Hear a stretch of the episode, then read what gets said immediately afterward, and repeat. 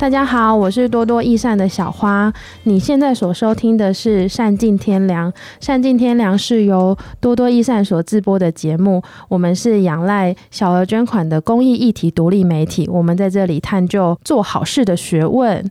好，今天有点单薄，好像有点单薄，因为只有我自己。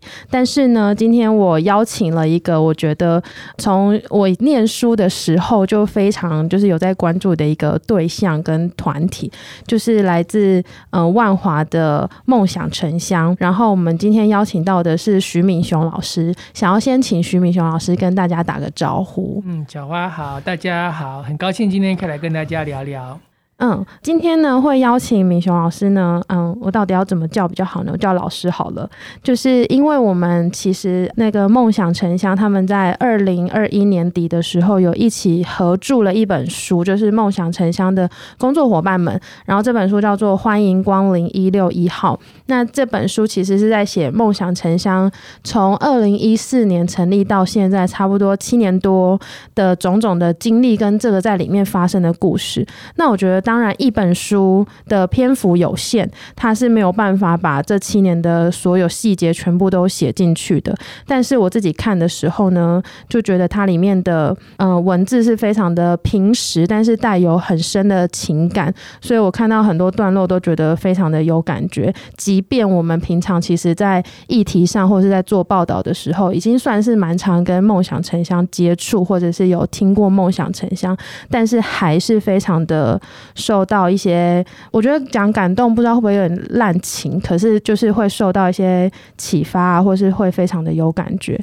那虽然梦想城乡成立七年多，然后我们的节目都还没有梦想城乡的参与或者是一起来跟我们玩，那今天是第一次，所以想要先请老师就是跟大家介绍一下梦想城乡在干嘛呀？那你一开始为什么会创立这个团队？嗯，其实我们刚开始做。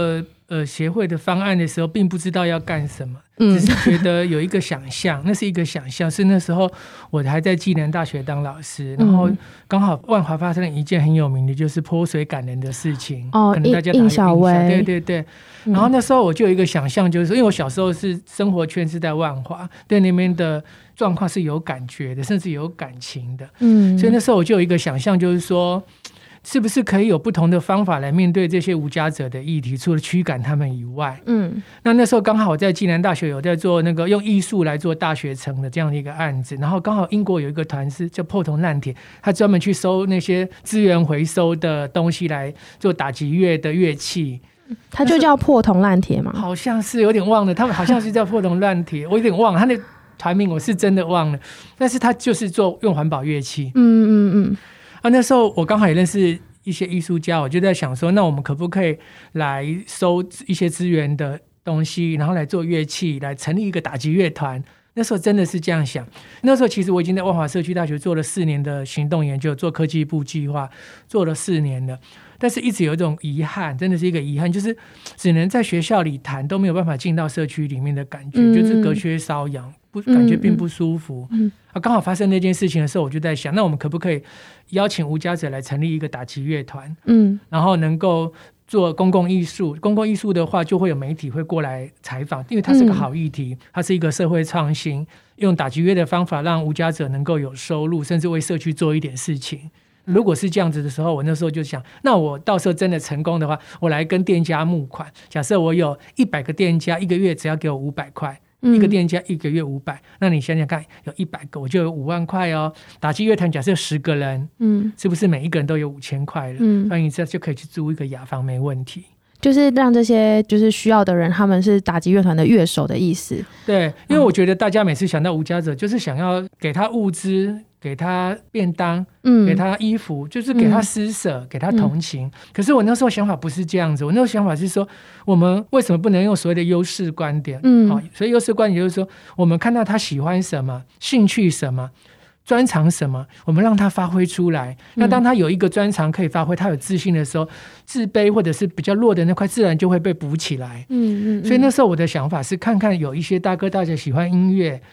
他就可以来参加打击乐团，我们还有画画班、艺术创作、那一样，你喜欢画画，你就可以来参加我们的艺术创作班。那不管是打击乐还是艺术创作班，它都是可以叙说在地的故事，让游客能够听得到，嗯、认识无家者的故事。那老师刚刚有提到一个行动研究，不知道要怎么跟听众们解释这是什么意思？哦、其实多数大家所理解的研究都是在大学里面，老师在那边坐在研究室里叫助理去发问卷。嗯，那我其实从当学生开始就不喜欢这种感觉。嗯，因为我想小花不知道有没有这种经验，就是在路上有人匆匆忙忙，哎，帮我填个问卷吧。然后你看他长得不错，对不对？就帮他填一下。可是看他啊、哦、不怎么样，算了，不想理他。哦，即便是帅哥我是会看我有没有时间、啊哦是说真的嘛？帅哥美女的话，你就稍微认真一点。嗯，哦，真的，我觉得到最后就是一种感觉，就是说我也不知道这个人为什么要做这件事情。嗯，那我为什么要填我最真实的感受跟需求，让你知道呢？嗯，你觉得问我问不深的。嗯嗯，所以我那时候做行动研究是什么意思？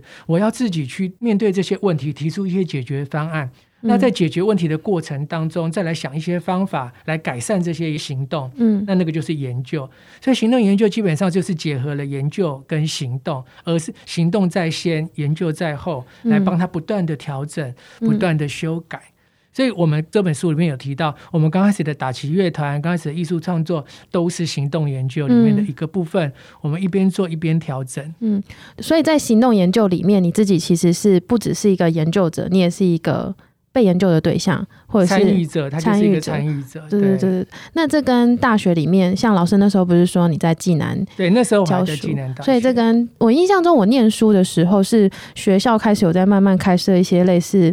嗯，社会实践哦，对，大学的社会对，因为我自己责任，我自己也是念社会系的，然后那时候社会实践就是会把我们丢到某个单位里面去实习一个学期，类似这样，对。对但是我、嗯、我跟你说，哎，那个书上有一个没有写，我来讲一下。好，太棒了。我到万华的时候，其实不顺利，非常不顺利。我记得印象很深，我去拜访一个店家，就那店家。我才到门口，有有当然有人带我了哈，我也知道要怎么进去。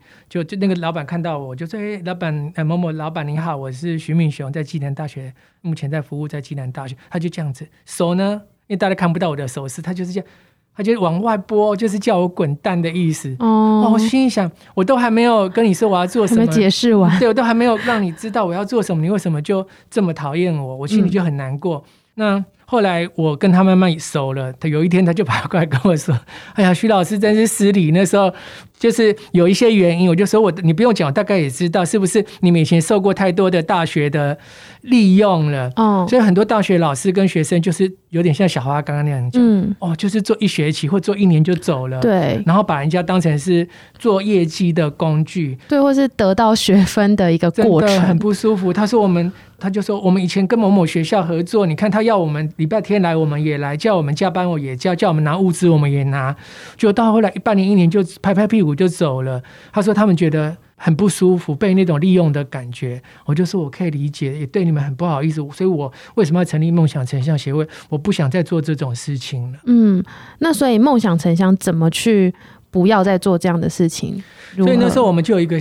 梦想就是说，我们很希望第一个一定要跟在地的团队、在地的店家一起来面对在地的问题，而且是长期。嗯，那很多每次我们去外面做分享的时候，很多都问我们说：“哦，你你们怎么帮万华解决问题？”我说：“我们没这么大能耐，我们是跟他们一起生活，大家是好朋友，一起来想想看怎么样让生活更好。”嗯，我们真的是这样子在想这些事情的，嗯，绝对不是帮他们解决，我们自己都没有能力了，真的真的不是那种感觉，嗯，对，因为刚刚我们那个在进来准备前的聊天，老师就有讲说，在这本书里面前言的序，就是人生百味的创办人阿德乌彦德，他就有讲说，哎，梦想城乡怎么能存活到现在呢？他早就应该是被市场淘汰的一个组织。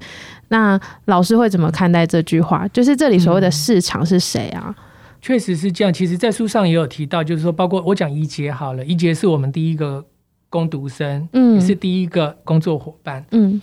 那怡杰那时候会来我们协会，书上讲的很清楚，就是他过得很不好，很没有自信，嗯，然后又需要写一个硕士论文，所以刚好他知道我在这边做这些事情，就来找我，嗯。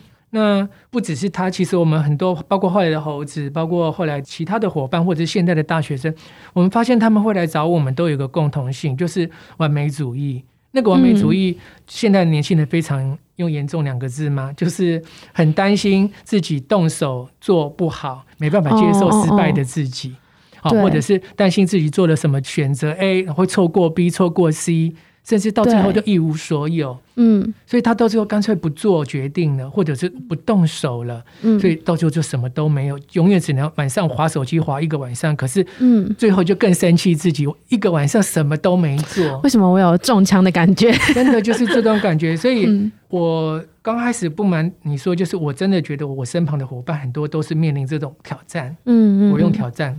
那我也很好奇，就是问怡姐，哎、欸，你明明知道我就是不会逼人的人，我的个性就是不喜欢逼学生，嗯，那你为什么还要来加入我的团队，而且只有我一个人？嗯，他说老师，我知道你不会逼人，可是我知道你会支持我去尝试，嗯，所以他说我一定要改变这个让他自己很痛苦的状态。他原原话就是我很痛苦，但是我就是想要改变，所以我来找你。但他其实当下也不知道怎么做吧？不知他就是一个信任。后来我知道，我发现我们协会的伙伴都是对我的信任，他知道我会支持他们。嗯，举一个例子好了，也是书上没有写，是最近发生的。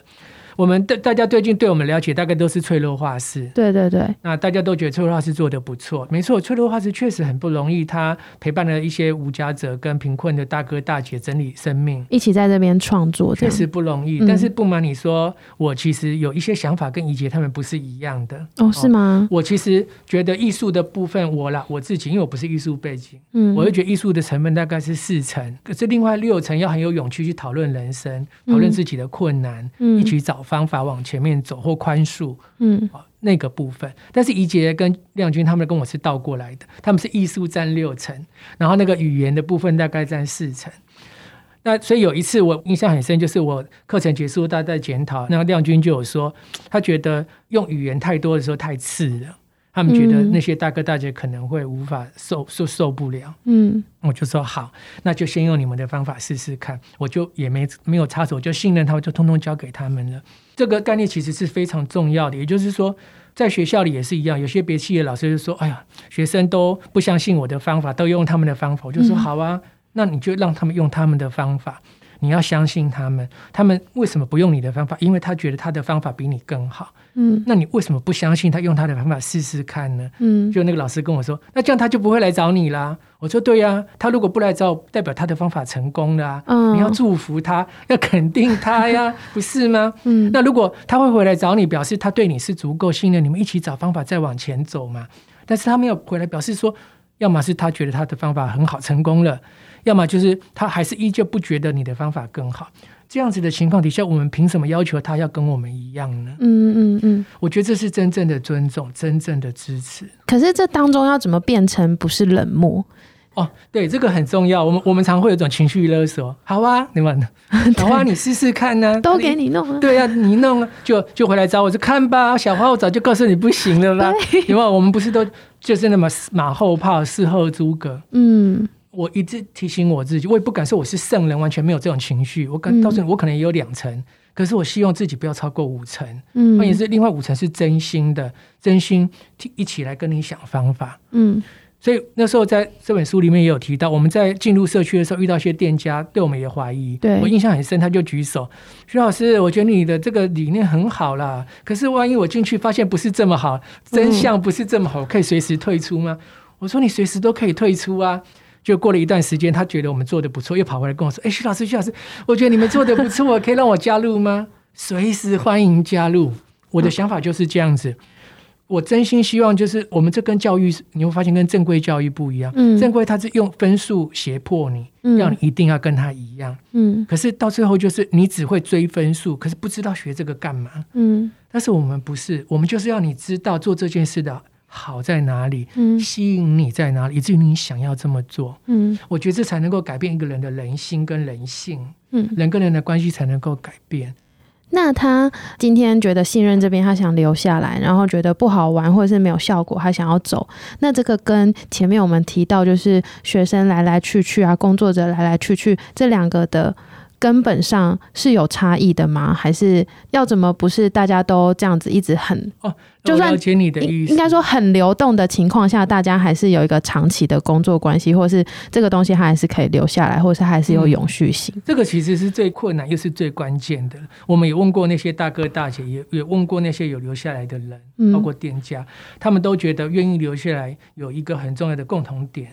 那个共同点就是，我觉得这里的人真心听我讲话。嗯，真心在乎我，他们是真心的，嗯嗯，所以呃，包括那些大哥大姐，很多人都问我说：“哎，他们那些人为什么赚钱都没有时间的，还来参加你这个画画班？”啊、那我就告诉他，因为在这里有人真心在意他的感受，是听他讲话的。嗯嗯嗯，我们不见得有办法帮他解决问题，但是我们很在意每一个人，所以阿德才会说很花时间。你们真的没有办法做事，你们这样真的太花太多时间听别彼此的声音了。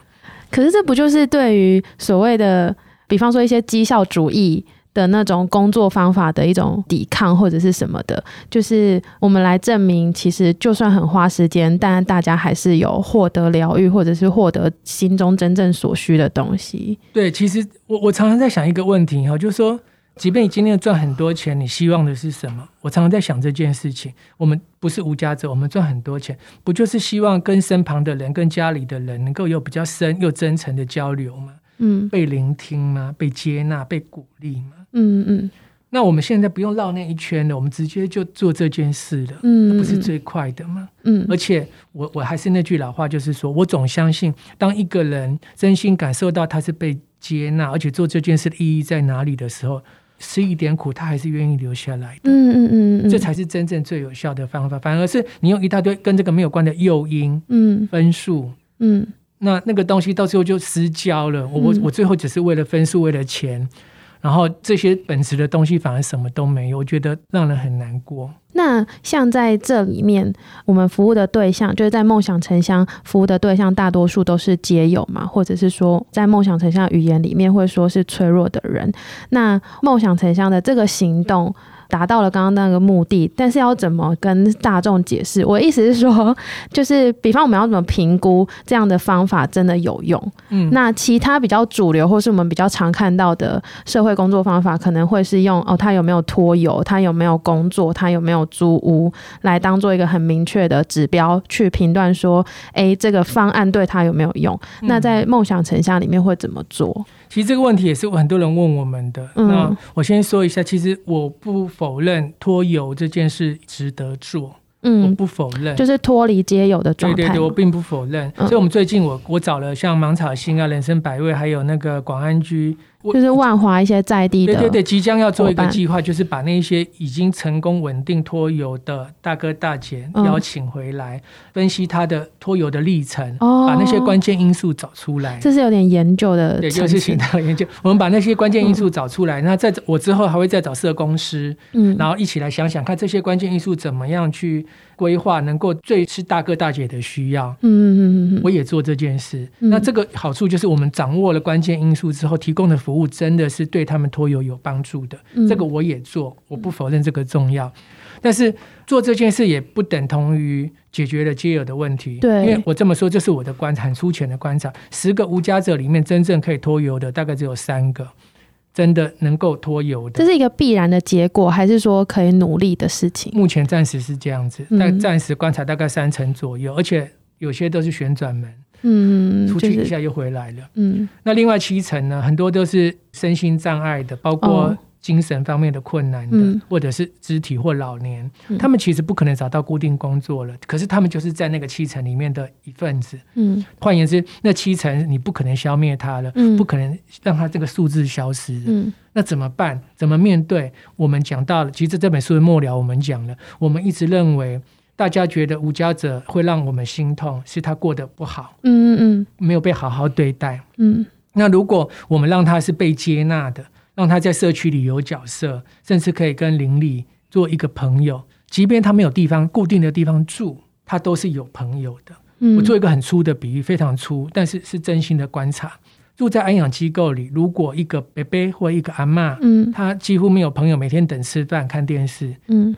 跟我们大哥大姐没有地方住，可是他有邻里的朋友来这边上课。嗯、我不认为我们的品质一定比较差，嗯，因为他人是需情感的，对，他是需要被支持、被聆听的，对，所以我觉得我们没有办法给他一个地方住，可是我们给他心灵有一个地方安顿。嗯，你的意思是说，也许在这个社会上，我们必须接受他们就是会居无定所，或者是没地方住的事实。但是我们介入的方式不一定是把目标定在让他们有地方住，而是让他们有朋友、有支持，对，让他心里面有一个居所。嗯，我觉得这个也很重要。我刚刚讲，我刚刚讲关键就在于说，我们让他无家者的一种不好的被对待的方式能够改善的时候，嗯，他也是面对，也是回应，这个是更实质了。嗯。那七成，我觉得只能这么处理。嗯，就有点像这本书也有提到，或是过去我们一直采访贫穷经验者，也有提到说，其实这些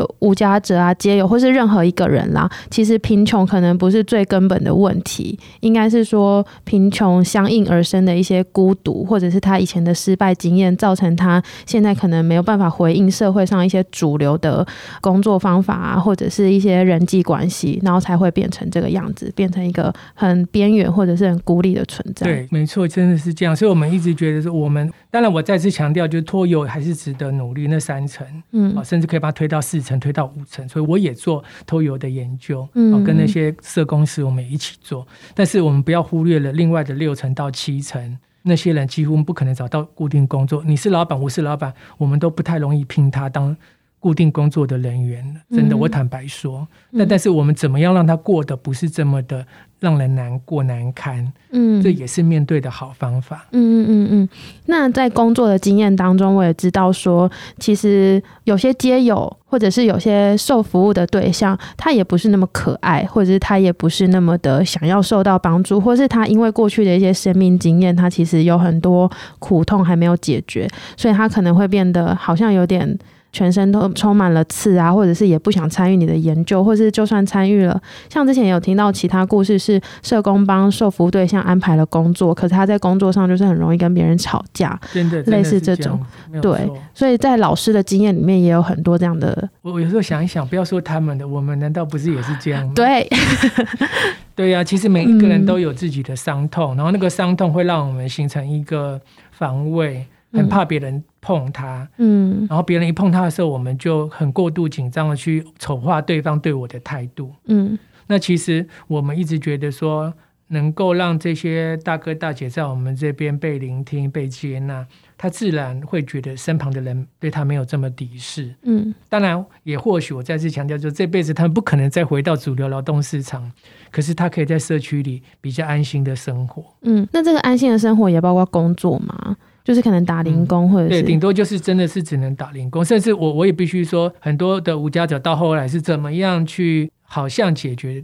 居无定所的问题，是因为他们拿了补助了，他们拿了低收的补助，哦哦哦、或者是身心障碍的补助加在一起，嗯，一个月可能譬如说有八千块，嗯，那比如说三千块、三千五、四千拿去租房子，租个雅房，另外四千块是日常基本很微薄的生活需求的。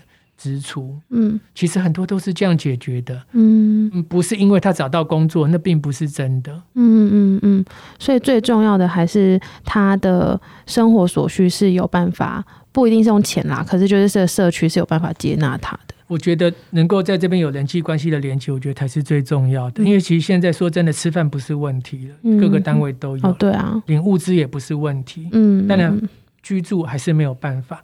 那但是在这种情况底下，如果人是友善的，有时候想一想，哎，你真的大家对无家者这么恐惧，不就是因为害怕他会做出伤害我们的事情吗？嗯。但是如果说真的让他觉得他。被接纳了，他也不需要伤害别人，你也不会害怕他，嗯、那不是其实问题已经消一半了。嗯，那在那个呃梦想城乡的方案里面呢、啊，比较知道的就是有木工班嘛，就是跟大哥大姐一起创作，就是一些废弃木头，然后整理它，创作出新的工具或者是用品。那还有脆弱画室，就是刚刚老师讲的，就是用创作的方式，然后来。在这里承接一些脆弱的人，然后大家共同创作，讲出一些自己的苦痛或是故事，互相疗愈这样子。然后还有一个是社区博物馆，就是用社区导览的方式，然后让街友就是带领大家。嗯，认识他生活的地方，或者是彼此生活的地方。那老师在这些方案里面，有没有自己觉得最喜欢，或者是嗯最困难，还是说最印象深刻的会是什么？我举例子好了哈，像之前我先说木工班好了，书上其实有写有一个学员，他是救世军推荐来的，嗯，他其实做工做的很细。你说他本来就会木工？他不会，但是他愿意做，哦哦哦，做的很细致，嗯。我们都觉得他是木工班很棒的工作人员。可是后来因为他有精神方面的困扰，所以说有一个幻听一直告诉他不能来，来他就要杀他，所以他后来就没有来了。来的话，那个幻听就会杀他，就要杀他，嗯，所以他就没有来了。嗯，那像这样的一个状况，我们就觉得很可惜。就是他其实在这边做木工，他我觉得人，我不知道你们我们大家有没有这种感觉，就是放寒假、放暑假，特别是暑假放到后来有点腻了，觉得不知道在干什么，超无聊，对，很无聊，没有一个生活目标，那种感觉很恐怖。那这些大哥大姐也是一样，他有来这边做木工的时候，他会觉得他有价值感，有人际互动。那但是他没有来的时候，那个幻听就会更严重。所以我觉得最困难的其实是一部分是性格，一部分是疾病。那性格你刚刚其实也有提到了。那我但是我们木工班就是希望让大家在团体互动过程当中学习跟别人合作。嗯，所以也有另外一个学员书上也有写，就是他才三十几岁就就来我们木工班，然后其实很年轻，他以前是做清洁工的，我们都觉得他做的很不错。就说，哎，那他为什么不想做回去做清洁工？那他就说都会跟老板吵架，啊，吵架大概就会离开。嗯，然后后来也得知说他去参加职业训练很不错，嗯，也很祝福。可是两个月后又回来了，嗯，因为还是人际关系的问题。嗯，那当然你可以说，呃，我我都这么忍耐，对不对？为什么他可以不用忍耐？嗯，我们我们常常会这样想嘛。可是我将心比心，我常在想一件事：如果我可以有能力忍耐，而有一个很不错的职务。我为什么不要呢？是不是我真的是走投无路，已经没有办法忍耐，忍到极限了？真的是这样子。所以我书上有讲一个教育哲学家叫 Noldings，讲一个很重要的概念：嗯、相信每一个人都有好动机。嗯，哦，会出状况一定是遇到我们不知道的困扰，嗯，或方法需要学习。嗯，所以书上我有写一个学生上课在听耳机，有，对，那那影响我非常非常深，真的。这个故事是在讲说，老师在那个暨南大学嘛，在上课的时候，然后一开始有一个呃学生，他都戴全罩式的耳机，然后低头，然后老师就觉得这真的是一个芒刺在背的事情，因为他在那边又不学习，然后又没有做什么。但是老师就想到他以前曾经为了跳修一堂大三的课，在大二的时候被那堂的老师赶出去，他就觉得在心里告诉自己，我不要再重蹈覆辙这件事情，所以他就把呃他就也没有。做什么？但是期末的时候有请学生，就是写那个课堂回馈，然后匿名。结果这学生就是他有匿名啦，但是他的写的内容就是让老师一下子就认出他，因为他就写说：“老师，你一定知道是我，因为我你一定很讨厌我，因为我一开始就是一直戴着耳机，然后都不上课。”但是那是因为他那时候经历一场很大的失恋，然后心情很低落，那到处都没有地方去，只有这堂课就是让他可以坐下来。哇，我就觉得真的，我觉得很很很感动。真的，其实我真的真心这么感，因为我大学的时候过得很不好。为什么会做？哦，真的吗？我为什么会做梦想成像协会？而且里面有一块是年轻人，就是因为我知道年轻人真的很需要这样的场域。嗯嗯嗯，而且我真心相信，过得很不好的人，他绝对不是故意把自己搞砸。对，真的，我们一定要相信这件事情。嗯，我其实是在我的猫咪身上学到这件事，因为我养了两只猫，然后第一只猫就是很天使，然后逆来顺受，然后我的小猫咪就是很爱咬人，然后一下子动不动就要打人，然后让我受伤，或者是它就会哈气或什么的。后来我去找行为师，行为师其实有一点透过他的行为在做智商的感觉，我自己的诠释啦。那后来行为师就说，这样子的小猫呢，它就。回顾了一下他的，我们捡到他的历程，发现他可能一个月大之前就已经离开妈妈、离开母乳跟兄弟姐妹，所以他没有经历过那个猫咪社会化的过程，所以他的挫折忍受度很低，就是他没有办法忍受任何挫折，就是连他可能现在想给你摸，可是他只能摸三下，那你摸五下的时候，他就会生气。然后他生气的时候就会想打人，想要揍人，然后就会让他自己看起来非常的不可爱，然后充满刺，然后让人很困扰。后来我就把。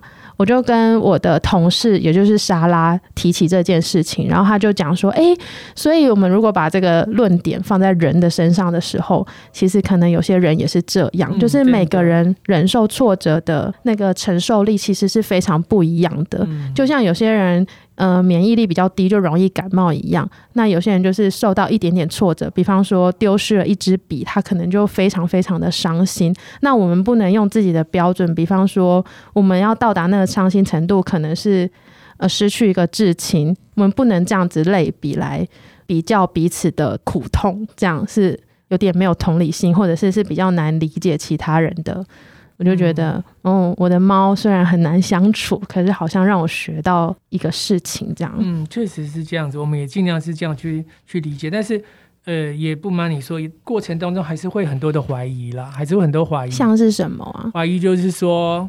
我们这样子算在姑息他吗？我记得书中有讲那个性骚扰那一段，其实也是很经典的。性骚扰那一段，就有个大哥，嗯嗯嗯，他会去拍那个我们的女性的实习生，书上有写。这一段我还没读到。哦，没关系，我就先跟你讲。然后他，然后那个实习生不止一个，有几个就很生气，就跟怡姐说：“嗯、你们为什么都纵容这种性骚扰？性骚扰是零容忍，对，你们为什么纵容他继续这样子对待我们？”嗯，然后后来我们就我就跟怡姐讨论这件事情，我就说：“你知道那个大哥为什么要这样拍别人吗？”然后他说：“他可能觉得这个呃女同学长得很漂亮，想跟她做朋友，可是没有侵犯的恶意。”只是想表达他对他很欣赏，嗯、所以帮你拍。你看你你很漂亮，嗯、他其实想做这样。那但是或许让被拍的人是不舒服，嗯、但是他背后的动机是好的。嗯、他想跟他做朋友，嗯、只是他的方法不得当。还记得我刚刚讲那句话吗？嗯、相信每个人都有好动机，会出状况是遇到问题或方法需要学习。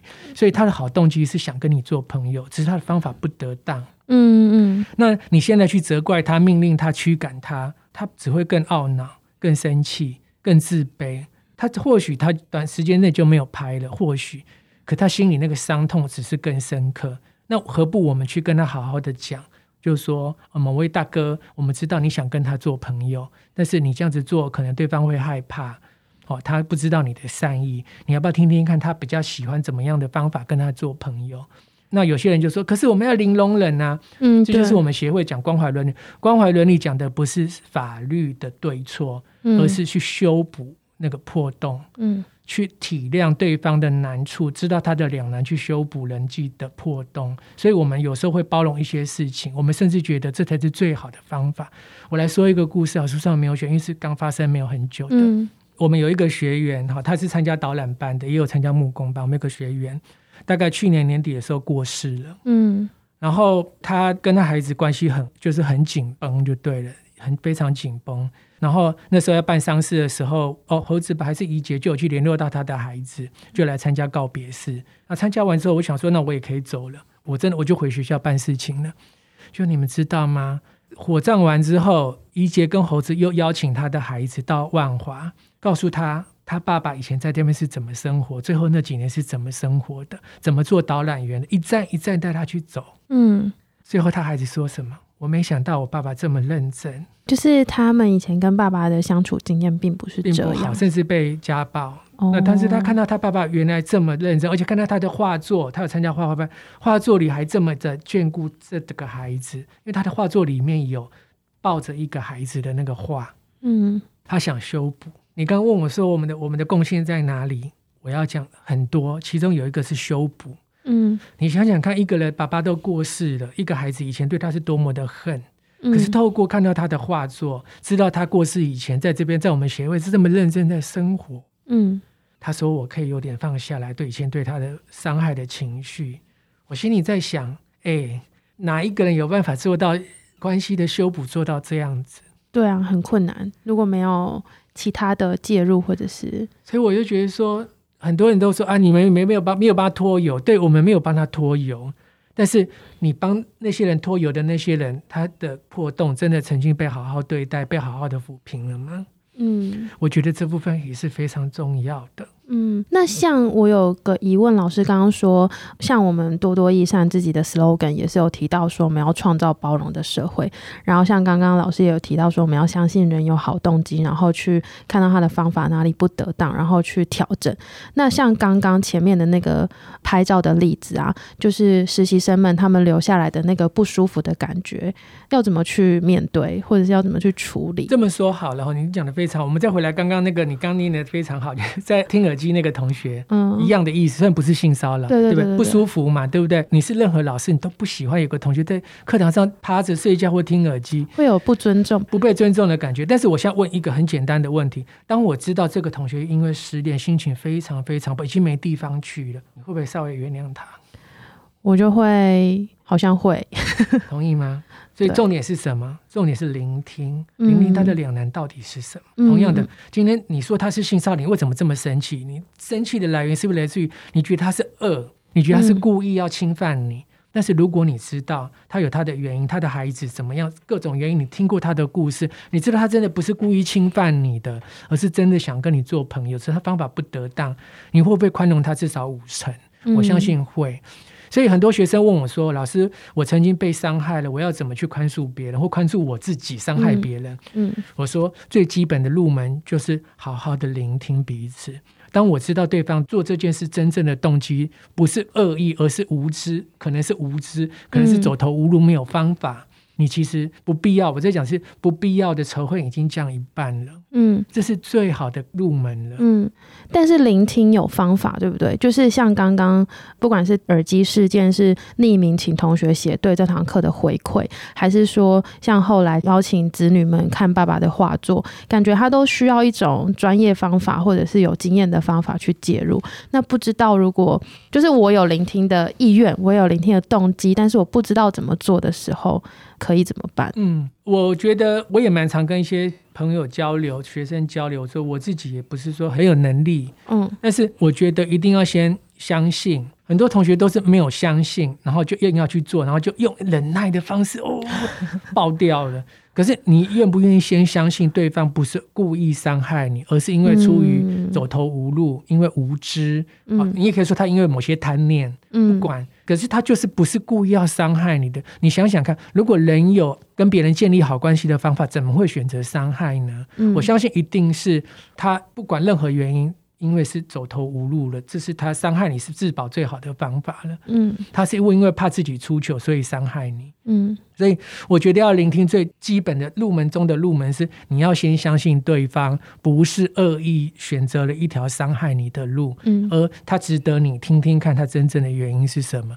在没有知道原因之前，不要随便贴对方标签。嗯嗯嗯嗯，入门中的入门的起点。但是这又是最困难的，先相信再聆听。可是多半的逻辑不是这样，我要先听听看你讲什么，我才要相信你。对。但是你这样子预设的时候，其实你听到的任何东西都是负面解读。所以我讨厌一个人，他他讲的话再好，我都觉得都是矫情。那反之呢？当我相信一个人的时候，他讲的一点点的话，我都觉得很珍贵。嗯嗯，相信才是修补关系的起点，起点中的起点。嗯嗯嗯嗯嗯。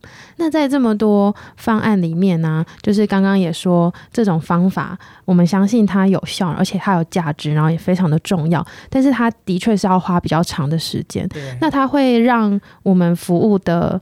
量能，或者是说可以触及的人变得比较少嘛？当然，这也是我们一直在思考的问题。确实是这样，嗯、因为他要花比较多的量能跟时间，绝对是的。嗯、所以我们很慢，嗯、所以才会阿德讲我们的效率很差。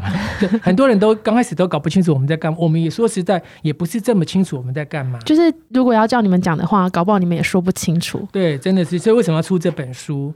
原因就在于说，我们已经走了七年了。我们总是希望过去的一些片片段段的一些花片，能不能帮它拼凑一下，玩乐高，把它拼出一个东西，让我们知道我们走过来一条路上真的有留下一些轨迹，是很美的。嗯，我觉得，所以我现在的方法很常跟同学说，就是书写、写月志、写周志。嗯、那这样子一走一路这样走过去，你会发现说。你这一路做的事情是有轨迹的，嗯嗯，那这是非常重要。所以书写作为一个跟自己和解、跟他人和解的方法，是非常好的方法。嗯，我同意耶。我们还蛮有趣的一个跟书没有关啦，可是就是我们多多益善明年要启动募资方案，然后我们就有在讨论说这些要募资的素材是什么。那其中一个是讲说，因为我们想要让大家知道编辑这个专业，我们的团队里面有很资深的编辑，然后很专业的编辑，想要让大家知道说，哎。这个隐形工作，他平常到底是在做什么？所以我们就发想出一个想要写编辑的一天。然后其实我们平常根本就忙到没有时间做这些事情，可是刻意空下来记录自己的工作轨迹之后，甚至是生活哟，就是因为伙伴们会觉得说那些生活感也很重要，希望可以把可能吃饭、喂猫、铲屎、晒衣服这种看起来无聊的小事情也写进去，然后还有时间序也写进去，就发现哦，其实自己原来完成了这么多事情，而且当中可能有一些 part 它是有一些情绪在的，有时候可能是因为看到。视觉失调症患者的作品，觉得很不开心，然后觉得很愤恨不平，觉得很伤心，或者是有时候跟伙伴们讨论一件看似很无聊的小事情，可是有获得疗愈，就是这些东西记录下来之后，就会发现。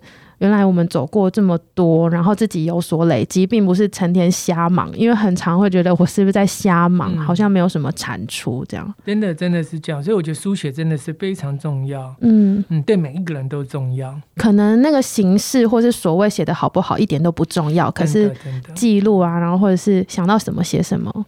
那当然，我们也觉得说写下来，如果有同伴可以分享，又更好。哦、因为一方面你会得到支持，嗯、另一方面你也可以得到回馈。然后重新再看看有没有不同的角度再往下走，嗯，所以我我觉得其实我们协会就是扮演这样子的角色，只是说它是用木工、用艺术媒材、用说故事的方法来做这样的一个记录跟分享。嗯，那我很好奇，协会内部就是老师刚刚说你们现在有四个成员吗？嗯，就是协会内部也是用这样的方法在互相支持彼此的工作吗？呃，平常其实他们四个人，呃，大概有一个兼职加上五个人，都会遇到困难的时候，本身就是会。有一些小讨论了，嗯，但是我每一个月都有个团体督导，书上也有写，嗯，这是我们的特色，嗯，那我之所以会用这样的方法做团体督导，我等下会讲，是我念大学的时候，在大三的时候去龙总精神科，那时候我很敬重一位老师叫万新蕊，他是动物社工系的老师，他就是用这种方法在带学生，他让在大家在里面很安心的讲话，把自己的困难讲出来，所以团体督导的特色不是解决细部的事务性的问题，嗯，而是回到自己身上，看到自己为什么会有这。这种愤怒为什么这么的恐惧？嗯、为什么会跟别人吵架？嗯、就回到自己身上来了解自己为什么会遇到这问题的，比较是个人或背后的文化因素是什么？嗯、比较是这一个。所以，我们大家相互扶持很重要的一个方法是透过一个月一次的团体督导。团体督导是所有的人一起，伙伴包括实习生都会来，然后老师也一起。对，我就会。然后，但是我们的方法不是给建议，不是急着给建议，多半都是第一步，我们讲一定是先相信。嗯，在领其实方法都一样，先相信对方一定是认真的，嗯、啊，再来就是听听看他到底出了什么问题，哦，啊，再来是彼此交流彼此类似的状况，嗯嗯嗯，相互支持。那最后才会想说，那到底问题出在哪里？我们来分析看看，可能的，我们也会分析。可是分析的目的不是为了展示我比你优秀，同意，也不是为了好像就一定要你就吃下去这个新的方法，你赶快消失这个情绪，也不是，只是让你知道我也遇到了，嗯，所以我们一起再想想看有没有更好的方法。所以我们一直很强调是在。伙伴的旁边，而不是在他前面。嗯嗯，我们前几集的节目其实有提到，我们多多益善，因为今年扩增蛮多人，所以我就有到台南举办了三天两夜的共事营，然后里面有很大一部分就是有点类似在进行老师刚刚讲的这样的过程，就是看大家过去一年来遇过什么样的困难，然后累积了什么样的情绪，因为这些东西它可能在平常细琐的工作当中其实没有办法被提出来，因为它可能就是一个。很小的 moment 发生的事情，但是大家透过回顾啊，或者是透过其他专业伙伴的带领，然后就能缓缓的讲出来自己的感觉，然后不用怕被评价，然后也不用怕觉得难堪，因为每个人都有嗯不一样，但是是雷同的经历，然后就有点互相支持彼此。可能到最后，比方说我在编辑工作上的困难，或其他人在财务工作上的困难，我们没有办法真的在工作上互相给予什么样的很明确的支持，可是，在情绪上或者是呃那个背后有一个靠山，有个团队，或者是我出错了，我不开心了，有人可以接住我的那个感觉，就真的蛮重要的、欸。嗯、就是我甚至其实老实说，没有想到我有这么需要这个东西，就是在我碰到之前，嗯哼，对。然后我想这个方法或者是这样的精神，其实运用在社区工作或者是脆弱者的陪伴，其实也应该也是这样。嗯，所以其实我们一直强调，就是说。我再次回到刚刚那个那个价值观，就是不是我们帮社区解决问题，嗯、也不是我们帮无家者解决问题，是我们在一起面对彼此的问题。嗯嗯嗯，嗯我觉得这个概念是非常非常重要的。嗯，那老师就是说了这么多，那之后就是梦想城乡走了七年，那接下来有什么样的打算啊，或者是想要继续完成什么样的事情？嗯，其实我们最常被问的就是说，好，那你画画班、艺术创作班，就大哥大姐就在这边开开心心画画，就变成一个社团，然后就这样子嘛？你要带他们 变成一个像社区大学的社团，他们的理解这样子。那那我，所以我们也常在想这个问题。嗯，当然我们总是希望能够帮大哥大姐们，帮这些青年朋友。我们刚刚讲这三群人，就大哥大姐、青年朋友跟在地店家，嗯，三群人都能够在社区里找到合作的方法，嗯，能够相互扶持，这是我们的梦想，嗯。但是不是这么容易做？当然，对，所以我们之前也失败过。我们之前书上有写，我们做导览其实就还是失败。怎么样失败啊？失败就是大哥大姐，其实当然最理想的状况是大哥大姐他可以导览，嗯，他可以帮这些店家说他的故事，说他的产品，甚至更重要、更迷人的是，他跟这些店家老板也是朋友，嗯。但是问题是，这些大哥大姐，不要说别人，就说我们好，我们去认识新朋友都不是这么容易。有年纪越大更是对，真的更困难，而且他们曾经创伤过，嗯、更不容易开打开自己去交朋友。嗯，所以后来不瞒你说，我们这部分不是这么成功。那但是我们一直在想，那怎么样能够我们刚刚讲优势观念，怎么样能够让他的优势被看到，甚至对别人有帮助呢？嗯所以现在我们第一个想做的就是，呃，创作班能够把这些大哥大姐的人生智慧，真的是这么多人生波折的智慧，整理成那个牌卡。嗯嗯。然后呢，固定会有一些时间邀请一些民众，嗯，可以来听他的牌卡背后的故事，嗯，然后来交流怎么面对人生的问题。嗯，我那时候就在想，为什么号角响起？他们到处吃吃喝吃，我没有吃过的东西可以卖钱。那我们这些大哥大姐去经历过你没有经历过的人生经验，为什么不能卖钱？嗯，而且我们是真心的交流。嗯嗯，我那时候就是这样想。所以我们现在，我们之前也有做真人图书馆啊，但是也不是这么容易。坦白说，也不是这么容易。但是现在这种就是比较人生智慧的部分，有想做，就是用艺术的方法把他们汇整。嗯，然后在我们的社区的据点来。有一些固定的时间来做这样的交流，嗯，这是第一个。嗯，那第二个，当然我们还是希望说，这些大哥大姐在社区里面，包括那些店家，还是有一些角色的。嗯，可是到底要怎么弄？其实我们还在思考。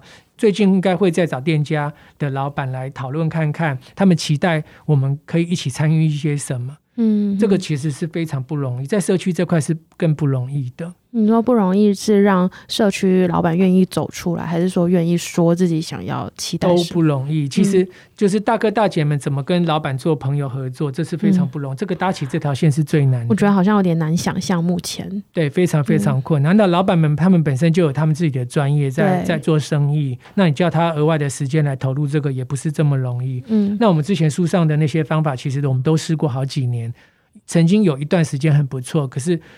过了之后还是有一些困难，嗯，所以我们一直不断的在尝试新的方法，嗯，那最终的目的都是希望大家是可以合作的，嗯，然后大家在社区里都有角色可以互相扶持，嗯，希望是这个样子。那如果我们想要参与这个行动的话，可以怎么做？我们现在有几个策略，第一个，我们最近正在招募那个脆弱化室的志工，哦，所以如果对于艺术创作跟陪伴有兴趣的话，可以上我们的粉砖，嗯，然后丢履历。那我们会通知你来谈一谈，嗯，这是第一个。那第二个，我们未来蛮希望就是说，我们刚刚讲过，我们的服务其实不是只有五家者而已，嗯，哦，还有一些是青年朋友，所以我们也有一块是秋兴他在弄，就是给高中生的，嗯，因为高中生我们刚刚讲有完美主义，嗯，很多大学生也是完美主义都很困扰他们的，嗯，所以我们很希望说设计一些方案，让那些年轻人来面对自己的困难，嗯，所以我们九月开始会。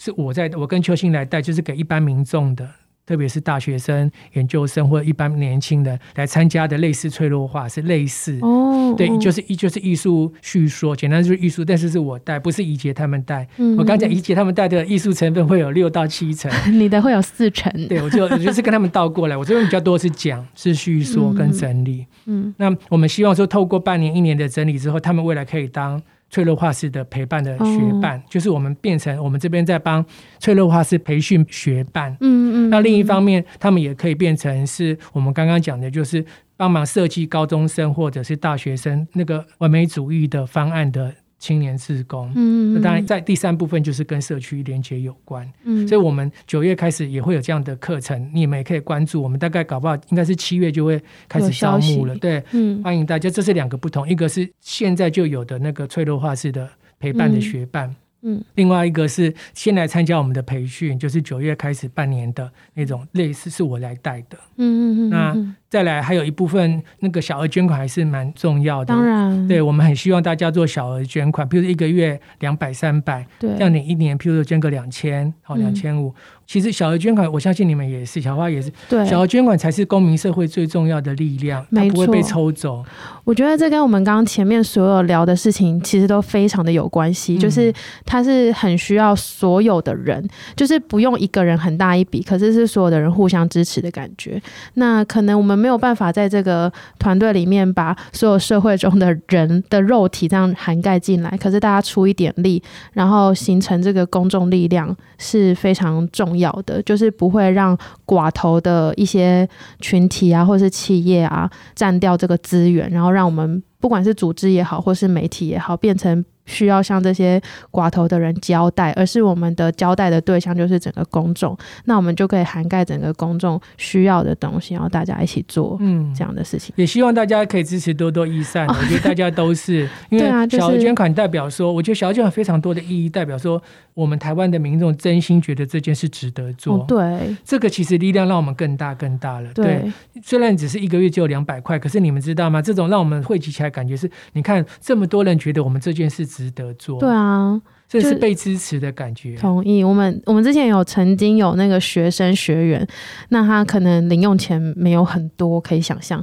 然后他但是他连就是捐给我们五十块，我就觉得很感动，因为扣完手续费剩下四十九块，但是我就觉得他可能是从他所有仅限的预算里面，还是要拨一点点出来做这件事情。那我就觉得这样有一个感觉，让这件事情有一个公共性的价值存在是很重要。就是告诉我们这些所谓在做事的小组织们，知道说，哎，原来背后有这么多人的支持。而且我们协会之后，最弱画室也好，导览也好，或者是我们刚刚讲给青年的那个完美主义的方案也好，嗯、这三类的方案其实都会开放给那些小额捐款的人一起来体验，哦、让你知道说，对，让你知道说我们在做些什么，嗯、而且你。我们的这些东西，就像小花刚刚问我们的那些问题，我们研发出来的东西都完全开放分享的，透明。对，希望你们也可以用。你们在生活当中，譬如说，刚刚小花问的真的是太好了。我怎么样从我自己开始聆听，去不要过度责怪自己或别人。嗯，那我刚有讲的，一定要先从信任开始。那这个就是大家小额捐款给我们，我们这七年来慢慢摸索出来的一个好方法。嗯、对。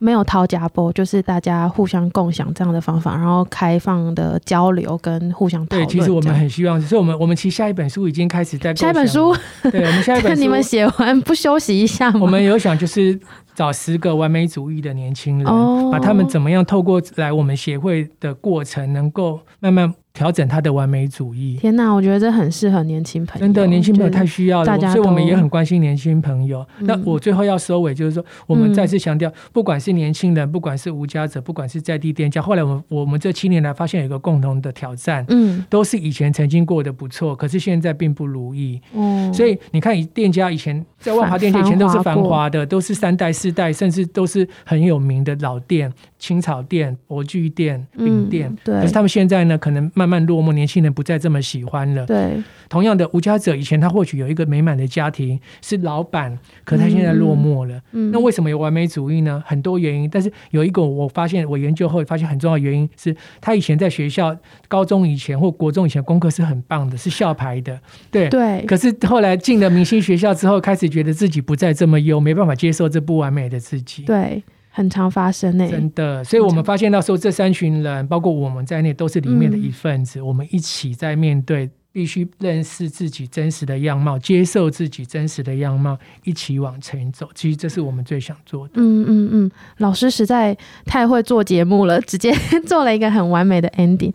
那我们在这里就是重申我自己的相信的事情，就是我觉得互相支持，不管是在组织内啊、组织外，或是社会上的每一个人，这真的都是非常非常的重要。就是。跟金钱无关，跟权力也无关，这样。